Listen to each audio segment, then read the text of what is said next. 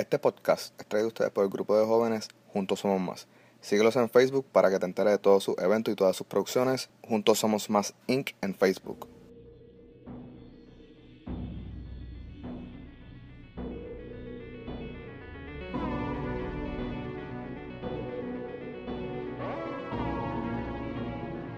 Saludos y bienvenidos mi gente a otro nuevo episodio de Al Momento de El Único, el único podcast de True Crime en español que está allá afuera ahora mismo. So, bienvenido a todas las personas que están escuchando este podcast hoy por primera vez. Solamente te quiero decir que aquí no hablamos nada, nada sensible. Y si tú estás más que bien y de acuerdo con eso, pues eres más que bienvenido a quedarte, ¿ok? Eh, esta sem hoy, hoy le quiero dar un, un, o sea, desde que este podcast arrancó, los primeros países que, que han estado bien altos de oyentes siempre ha sido Estados Unidos y Puerto Rico. Pero esta semana, eh, yo les había dejado saber la semana pasada que yo estuve enfermo y me sentí súper malísimo toda la semana. Eh, yo no promoví nada del podcast eh, durante la semana. Y para mi sorpresa, ayer cuando chequeé, los, cuando chequeé los analíticos del podcast, México, Argentina y España son los países donde más se está escuchando el podcast. So, mi gente de esos países, muchas, muchas gracias. Eh, eso para mí significa un montón. So, yo de verdad estoy más que agradecido con ustedes.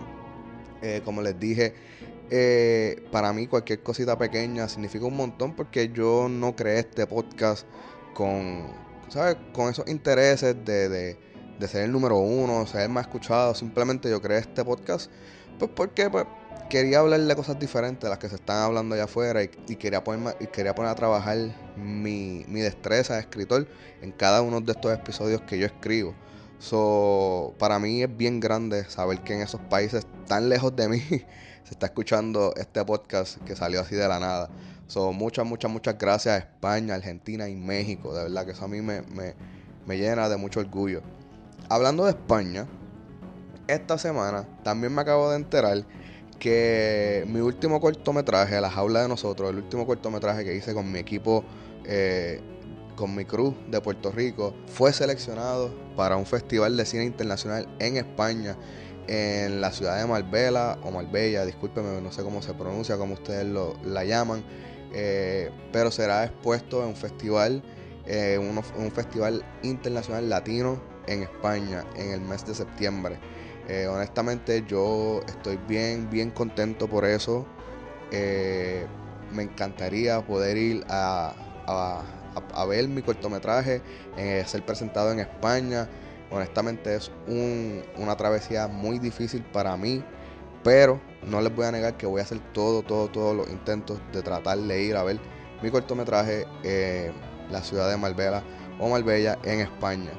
Eso me siento bien contento, como siempre yo todos los logros de mis trabajos se los dedico a mi grupo, porque ellos son los que me dieron de su tiempo y de su confianza y sobre todo de su talento eh, para llevar ese proyecto a cabo. So, yo me siento bien contento por eso también.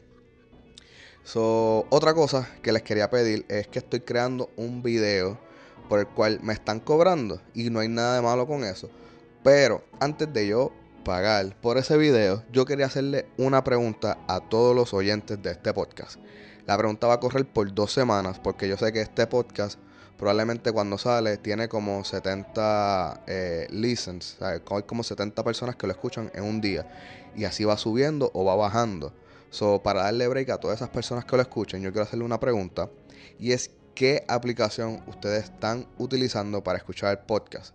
Porque mis analíticos me da Spotify, me da eh, Apple, me da Apple Podcast me da Stitcher y me da Castbox. Pero hay un renglón que dice Others, donde dice otras aplicaciones y no me dice los nombres. Y ese renglón está bien, bien alto, compitiendo con Apple Podcast.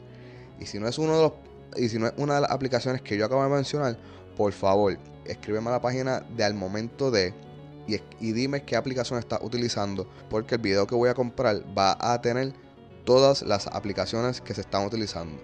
Y como les dije, en el renglón donde dice Others Applications, no me dice el nombre de la aplicación.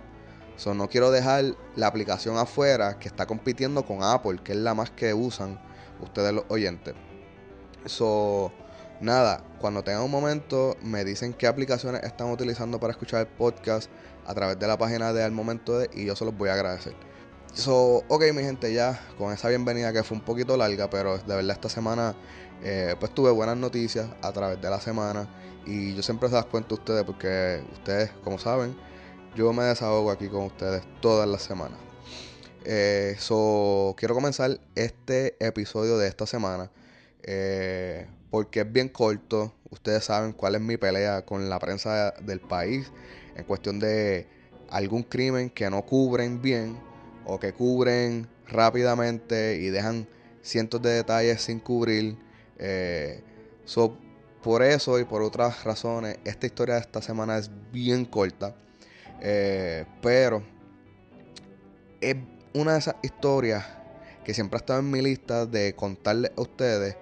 Porque en Puerto Rico tienen que hablar de este caso. Eh, porque es uno de los casos de los que sorprendió a muchos puertorriqueños. Eh, y como ya saben, como vieron en el título, pues esta semana vamos a cubrir el caso de mi pana Gilito. ¿Ok? Eh, una de las personas más influentes en las redes sociales. Yo me atrevo a decir que fue uno de los primeros influencers que estuvo allá afuera. Tanto como con Joshua Pauta, como con Daniel Travieso, con Chente. Este hombre fue uno de los primeros y eso nadie se lo va a poder quitar. Ok, so yo creo que inclusive antes de que la palabra influencer se creó para describir este tipo de, de, fenómenos que salió en las redes, en especial de Vine, de YouTube y de Facebook, todavía no se, no se, no se le sabía cómo describir a estas personas, cómo identificarlas. Y luego fue que le pusimos el nombre de influencers. Pero Gilito fue uno de ellos, fue uno de los primeros de ellos, ¿ok? Y es bien lamentable pues que no esté aquí hoy para ver todo lo que él hizo. Y yo me he puesto que si estuviese, estuviese a otro nivel. Porque Gilito fue una persona que de verdad brincó la página bien, bien grande, ¿ok?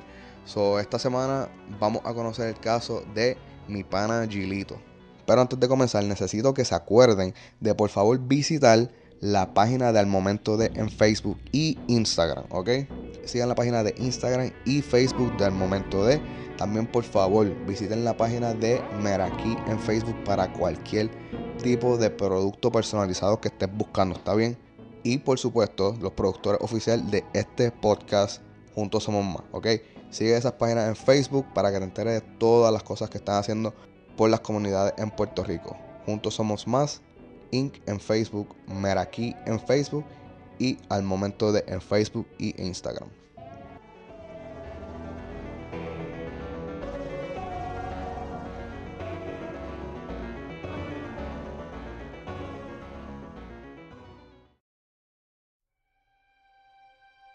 Durante el comienzo de los primeros influencers en Puerto Rico, donde comenzó toda esta ola bien marcada, eh, fue en Vine y los youtubers. Y esa ola fue denominada por jóvenes comediantes, pero una persona salió completamente diferente a todos los que estaban comenzando en ese tiempo. Este hombre en edad era mucho mayor que estos jóvenes que estaban comenzando a crear contenido. En contenido era completamente diferente a los jóvenes. Por eso este hombre llegó a otro demográfico o a otro público como nosotros le decimos demográfico, pero usted lo, a lo puede entender por público. Y la última es que esto le ocurrió a él sin él buscarlo o sin él pedirlo. Este hombre se llamaba Gilberto de Jesús Casas, de 43 años, de Carolina, Puerto Rico. Mejor conocido como llamó a su canal de YouTube Mi Pana Gilito. Tal vez nosotros hemos escuchado alguna historia de algún famoso este, que conquistó la fama sin querer o que de manera sorpresiva eh, le llegó así la fama. Algo así fue exactamente lo que le pasó a Gilito. Este hombre se encontraba en su trabajo, entre amigos, contando chistes e historias. Y no es hasta que una persona que estaba allí presente le pidió permiso para grabarlo. Algo que Gilito accedió. El camarógrafo comenzó a grabar a Gilito en medio de uno de sus cuentos mientras todos allí se reían. Ese video fue el que puso a Gilito a competir en vistas o en views con jóvenes que sí estaban dedicados a crear contenido para las redes. Gilito le comentó a su hermano Javier de Jesús, conocido también como El Machazo, que es modelo y locutor de Puerto Rico, le contó sobre la sorpresa de recibir tantas vistas por ese video.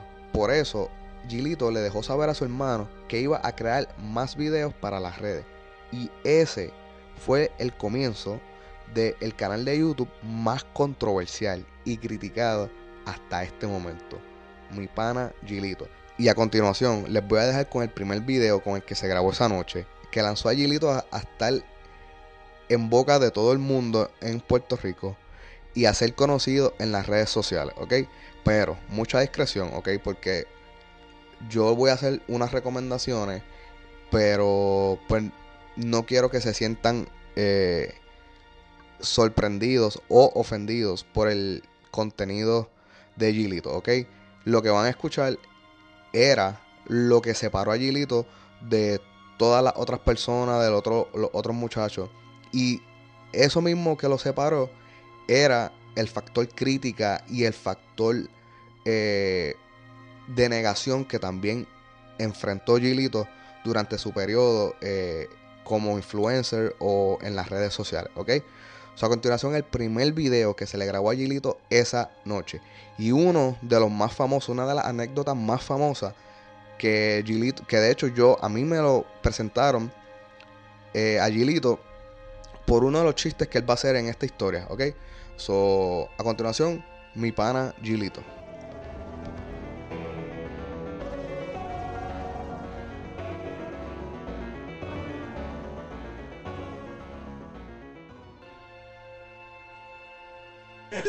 ¡Dobla, mamá! ¡Dobla! Bicho para un espectáculo cagado. Fíjate de eso. Oye, las mujeres son unas guireras. Son muy guireras, más y por eso no creo en el amor. El amor no existe. Solo ¿Qué es el amor? ¿Qué, ¿Qué es el día de San Valentín, Gilito? El amor es un, es un término creado para satisfacer una necesidad. Al que los capitalistas le dedican un día al año, que es el día de los enamorados, va a ser chavo. Y los pendejos que caen. Mm para comprar tarjeta, para comprar esto. ¿Amor de qué? Tú llamas a la tipa, ¿dónde voy? ¿A tu casa tú vienes a la mía? Ya. Te ahogas tiempo y dinero. Si no va a chingar contigo, nunca va a chingar. No creas que porque tú la llevas y le dices que el cielo es lindo y le pagas trago, eso es lo que estás guiriando. Esas son las seteadoras. Es así. La mujer que va a estar contigo está ahí ya. No está comiendo mierda, ¿no es así? Muestra interés rápido y rápido ya, seguida. Cuando te viene con el brinco, no, yo no soy de esa, pues arranca para el carajo, yo a mí las que me interesan son putas. Si tú no eres puta, no puedes estar conmigo. Tú le dices que cogen familia eso. Ya está. Ah, este tipo está cabrón, no me olvídate, yo soy así, loco. Pero ahogas tu tiempo. No pierdes el tiempo en enamorarte de una cabrona que te coge pendejo. ¿Y qué es lo que entre la mujer y el hombre, chochi bicho Claro. Como la, la hermana de la novia mía, una vez me llama insultándome. Ah, no le vas a dar chavo a mi hermana para los hijos. Y yo digo, pero es que esos hijos no son míos. Que yo tengo que darle chavo a, a cuente que. Ah, la chocha no es gratis. Yo le digo, y el bicho tampoco. el bicho tampoco. O tú vas a queimar y los coges de allí de la góndola. O tú es que dice gratis. O una cosa así. El bicho no es gratis tampoco. El bicho vale. Vale, vale, porque por eso es que tú buscas al hombre. Cásate con uno que no tenga bicho. Cásate con un hombre sin bicho, a ver.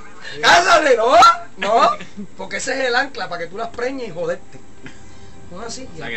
Aconsejalo, Gilito, Gilito, aconsejalo. No, no, dile que tú no preñas. Y si puedes, atrofiate tú mismo las bolas para que cuando te venga no preñas a nadie. Y ahí la jodes bien jodida. Mira, Carlos, el de que trabaja conmigo de seguridad, tiene un pana. Oye, te está pendeja. Oye, está, esto está cabrón. Tiene un pana que la mujer le dijo: Estoy encinta. Y él le dijo, coño, mami, qué bueno, macho, y le dio un beso, pa, pa, pa. Invítate a toda la familia tuya para darle el anuncio. Vamos a comer top para el Pues está bien, macho, si tú a toda la familia. Una mesa cabrón, imagínate, gratis para el todo el mundo se apunta. Una fila cabrona, pero cabrón, allí todos sentados. Tipo, pap, pim, pim, pim. Sí, este, muy buenas tardes, mi nombre es Tadita, yo creo que ustedes saben quién yo soy, ella es mi esposa. Yo me, eh, me reúno aquí para informarle que mi esposa está en cinta y todo el mundo, ¡eh, qué bueno, eh!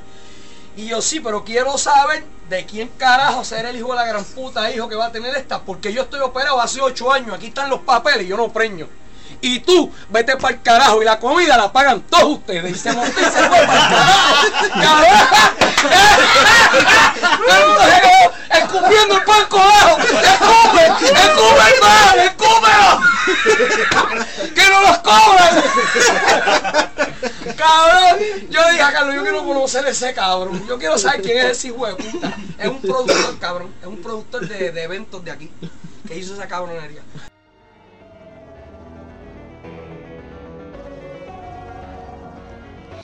Ok, cuando yo les hablo sobre la controversia de su contenido, es, que el estilo de Gilito fue lo que lo separó de los jóvenes, como les dije ahorita. En ese momento, su lenguaje y la crítica cruda fue lo que le dio paso a un sinnúmero de críticas y amenazas contra su, contra su persona. Mientras los jóvenes estaban en Vine o en YouTube con comedia sana o con comedia de doble sentido o con algún tipo de sátira política, Gilito tomaba las situaciones de Puerto Rico hacía un análisis social de ella y la manera en que lo hacía fue donde conectó con el pueblo. La izquierda estaba de acuerdo con su opinión y la derecha criticaba su vocabulario soez, pero de nuevo, ese método de hablar así, de videos sin editar, de, de one shot, de one take, de baja calidad, sin pretender nada, eso fue lo que separó a Gilito de los demás.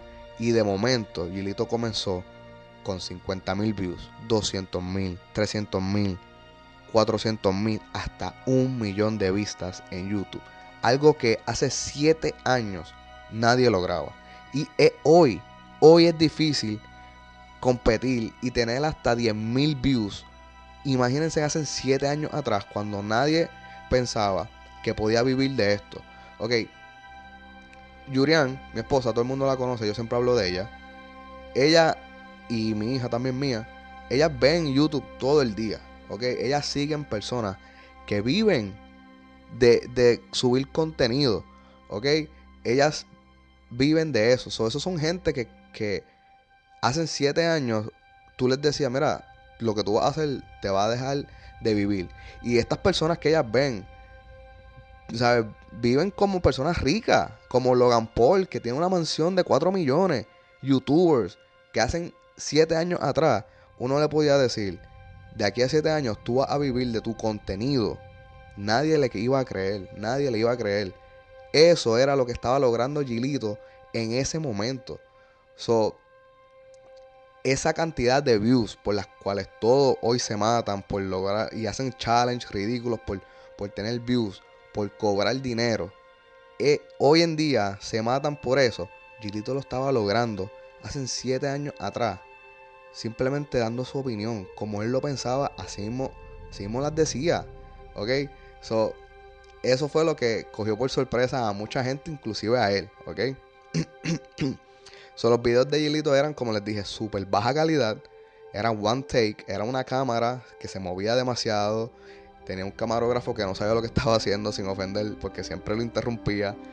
Y, eso es algo, mira, yo escucho mucho a Chente, ¿ok? Yo soy súper, súper seguidor de, la, de los podcasts de Chente.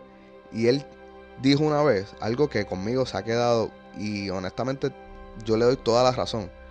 Chente dijo que él solamente ha visto dos personas que tienen ese don de la palabra, que pueden hacer un video de 10 minutos sin equivocarse y sin comenzar de nuevo. Y esas dos personas eran Gilito y Kendo ustedes busquen los videos de estas dos personas y ustedes van a darse cuenta que de un take, o sea, desde que le di play a la cámara, desde que le di record hasta que le di stop, la persona no se cayó y tiró todo de la cabeza sin equivocarse. So, ese don de la palabra era lo que separaba a Gilito. Gilito no editaba. Él llegaba con la él llegaba a, a la toma, tiraba el mensaje y se iba de un take. Y hay los videos de él fluctúan desde los 3 minutos en adelante hasta 16 minutos, si no me equivoco. Yo creo que el más largo tiene 19 minutos. Pero eso era one take, eso era un one shot y tiramos y sin equivocarnos. So, eso, eso es bien, bien. Eso es como que un trademark de él, bien, bien chévere. Que de verdad tuviera esa, ese don de tirar todo eso de la cabeza sin equivocarse y de, de una toma nada más. Ok, so la fórmula de Gilito funcionaba y él no la cambió ni cambió su contenido y él continuó señalando los atropellos políticos, crímenes y crítica con, contra cualquier puertorriqueño. Ok, yo sé que este podcast pues lo están escuchando en otros países y este tema en especial es bien puertorriqueño. El puertorriqueño le gusta criticar, no le gusta ser criticado. Solamente se puede criticar por los mismos puertorriqueños. Gilito era una persona así. Gilito no le gustaban que nos criticaran los demás, pero él podía criticar a todos los otros puertorriqueños. Y eso es algo que, que él dejó bien claro en todos sus videos, ¿ok? Y estas son desde el caso del alcalde Héctor O'Neill, que fue acusado de violaciones, eh, criticó aumento de impuestos por dos gobernadores. Gilito estuvo activo durante dos diferentes gobernadores. El último, los últimos años activos de Luis Fortuño y los primeros de García Padilla. A los dos les dio fuertes críticas, ¿ok? Visita del presidente Barack Obama. Ese es uno de los videos donde él más criticó el gobierno. Eh, críticas contra personas, contra una mujer que se burló de Javier Curso, uno, un atleta puertorriqueño. Eh, y hasta el ex baloncelista de la NBA, Shaquille O'Neal, que también hizo unas críticas sobre los puertorriqueños. Y Gilito a todos, a todos le tenía una descarga a su estilo y por medio de sus plataformas. A todos le tenía una descarga a su estilo. Por medio de su plataforma y por llegar a tanta gente, Gilito de alguna manera se convirtió en la voz de muchos porque acudían a él para señalar situaciones en comunidades de la isla donde nadie le hacía caso, mientras él sí lo escuchaba y dando su opinión traía los ojos de la prensa o, el interés del pueblo a esas situaciones, a esos sectores. Él llevaba a sus seguidores con sus comentarios, con sus videos, eh, con un lenguaje soe, los llevaba a mirar esos casos que nadie en ese momento estaba mirando. Gilito se convirtió en un portavoz, se convirtió en la voz de, la gente que no tenía voz en ese tiempo. Solamente tenía un teléfono y le enviaba un mensaje. Gilito habla de esto, Gilito menciona esto, Gilito, alguien dijo esto. Y él daba su opinión. Ok, so, desde que nació el canal de YouTube en el 2011 hasta el 2014, los números de vista crecieron junto con sus seguidores y con algo más peligroso, enemigos. Gilito abiertamente en sus videos invitaba a la gente que no le gustaba su contenido o que se sintieran ofendidos por, su por sus comentarios a que hicieran algo. Y eso es algo bien peligroso y es algo eh, que honestamente ahorita vamos a mencionar próximamente el porqué, pero es algo bien, bien peligroso. O de nuevo, si ustedes entran al canal de YouTube de él, ustedes van a ver como él abiertamente los invitaba a que hicieran algo. Eh, también él, mucha gente probablemente se podía sentir ofendida. Eh, probablemente yo me puedo sentir de acuerdo con algo que él dijo. Pero tres oraciones más, más tarde me puedo haber sentido ofendido por otra cosa. So, tienen que ver los comentarios en cada video de, de YouTube de él ustedes vean las peleas y los insultos que les daban a Gilito la gente que veía los videos, ¿ok? de verdad están a otro nivel.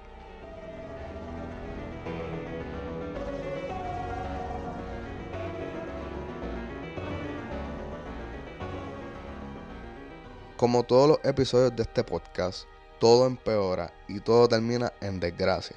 Aquí va la triste la triste culminación de la historia de mi pana Gilito. Y es que en la madrugada de enero del 2014, la vida de Gilito fue cegada por un acto que él mismo hizo mención en uno de sus videos y criticó en su canal. Y esto fue un acto de un carjacking. Según la historia contada por su hermano menor, el locutor eh, Javier de Jesús, Gilito salía de su trabajo como conductor de limosinas y se encontró con su novia, la cual estaba en una fiesta de Navidad. Ok, yo sé que dije enero, pero para las personas que nos escuchan fuera de Puerto Rico, en la isla nosotros celebramos Navidad. Son bien largas, ok. Las navidades en mi isla son larguísimas. Probablemente duren hasta el 17 de enero que comienzan las calles de la, las fiestas de las calles San Sebastián. So, nosotros estamos festejando desde el Día de Acción de Gracias como hasta mitad de enero. Estamos celebrando las Navidades. So, esta joven, esta, esta dama, estaba en una fiesta de Navidad y Gilito salió de su trabajo eh, y se encontró con ella y le ofreció escoltarla hasta su casa. Esta iba en su carro y Gilito iba detrás de ella en su vehículo, ¿ok? Y hasta que llegaron a la residencia cuando tres individuos se acercaron y le notificaron a Gilito que lo estaban asaltando y le indicaron que se tenía que bajar de su vehículo una Toyota RAV4 del 2004. Gilito, como portador de armas con licencia, extrajo su arma y abrió fuego contra uno de los asaltantes, también cegando la vida de uno de ellos. Pero esto solamente provocó que los otros dos abrieran fuego contra Gilito, que aún se encontraba sentado en su vehículo. Y ese día, a las 11 y 15 de la mañana, la fiscal declaró que Gilberto de Jesús murió inmediatamente a causa de los disparos que recibió en el rostro por diferentes armas. En cinco días que llevaba el año 2014, ya se habían reportado 13 asesinatos. Y uno de ellos, pues tristemente, fue de una de las personas que estaba revolucionando eh, las redes sociales y, lo que era el contenido en línea para ese momento. Eh, el cuerpo sin vida de uno de los involucrados en el asalto fue identificado como un joven menor de edad. Luego, eh, el FBI tomó jurisdicción sobre el crimen, pero y se asume que uno que los otros dos individuos son residentes de un residencial público adyacente a donde intentaron asaltar a Gilito esa noche, pero nunca se pudo encontrar los perpetradores que esa noche le quitaron la vida a Gilito. So, al otro día, decenas de personas brindaron su apoyo y sus condolencias a Javier el Machazo, el hermano menor de Gilito. Luego este dejó saber que ya no tenía familiares eh, cercanos, pues por su madre había muerto hace cinco años atrás eh, por cáncer. Luego murió su padre y Gilito, que murió de manera violenta. Artistas internacionales que eran fanáticos del contenido de Gilito también extendieron su pésame, como Residente Calle 13 y Tito el Bambino. Hoy hay un montón, bueno, honestamente no quiero decir un montón, hay varias teorías en línea que dicen que políticos mandaron a matarlo o hasta los enemigos de Gilito fueron los que le quitaron la vida. Esto solamente son teorías, mi gente, ¿ok? Estos son fanáticos que honestamente están dolidos. Eh, pero sí la hay en línea. Sí, si ustedes buscan información sobre Gilito, hay artículos que dicen que fueron más que, que, que fueron los enemigos que Gilito se buscó en, línea los que le quitaron la vida esa noche. Eh, pero de nuevo, estos son solamente especulaciones o de sus fanáticos o de personas que pues, de verdad están muy, muy dolidas. Eh, todavía el canal de YouTube eh, continúa activo y al que no le guste o al que le guste, Gilito se convirtió en una leyenda o un mito de las redes, ¿ok?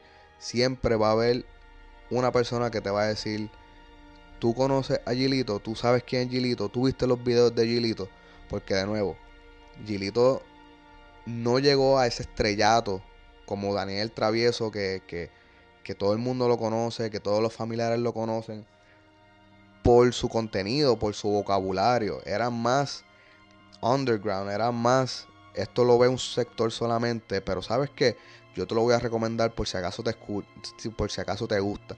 Pero no era esta persona a las cuales todos acudían para verlo por su contenido. ¿ok? So, se convirtió en una leyenda, una persona que, que trascendió, que abrió puertas, que puso una barra en views cuando nadie la estaba logrando en ese momento. Y pues se convirtió en un mito, se convirtió en la leyenda de, de honestamente de ese tiempo, Gilito, ¿ok? Eh, es uno, yo en mi opinión, de los mejores analistas socioculturales y de los más sinceros que hemos, que hemos tenido, ¿verdad? Porque decía las cosas sin tapujos y obviamente a lo mejor hay personas que lo pueden decir que están en los canales haciendo el mismo labor, pero no van a poder usar el mismo vocabulario y a lo mejor pues la gente no se identifica tanto con ellos. Pero pues Gilito no tenía un canal detrás, tenía simplemente no tenía un canal televisivo detrás, simplemente tenía un canal de YouTube donde podía decir las cosas como quisiera, cuando él quisiera y eso fue exactamente lo que él hizo. Pero pues trágicamente pues perdió la vida en un acto eh, de delincuencia en el país. Eh, uno de los actos que él tantas veces criticó en su canal de YouTube.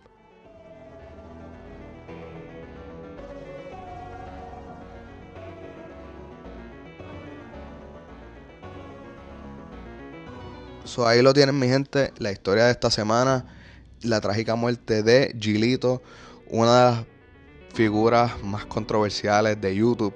Eh, honestamente, yo de nuevo les puedo decir que busquen su contenido, que lo vean, que por lo menos lo conozcan. Eh, pero pues mucha precaución, puede que pues se ofendan, puede que no les guste. Y si no les gusta, no cojan represalia contra mí.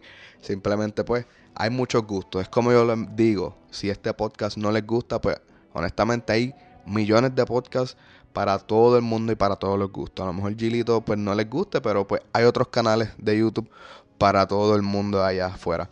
Eh, muy trágica su, su, corta presencia en las redes, eh, pero sí de mucho impacto. Eh, y de nuevo, es una historia que cuando se habla de de personas de las redes y de crímenes de Puerto Rico, se tiene que mencionar Gilito porque pues es como este mito. ¿Viste este hombre? Sí, él es bien famoso. Él murió y honestamente cuando a mí, cuando a mí me lo presentaron, que fue con el, con el primer video que puse de la historia del Zipperle, que es un restaurante en Puerto Rico pues súper caro.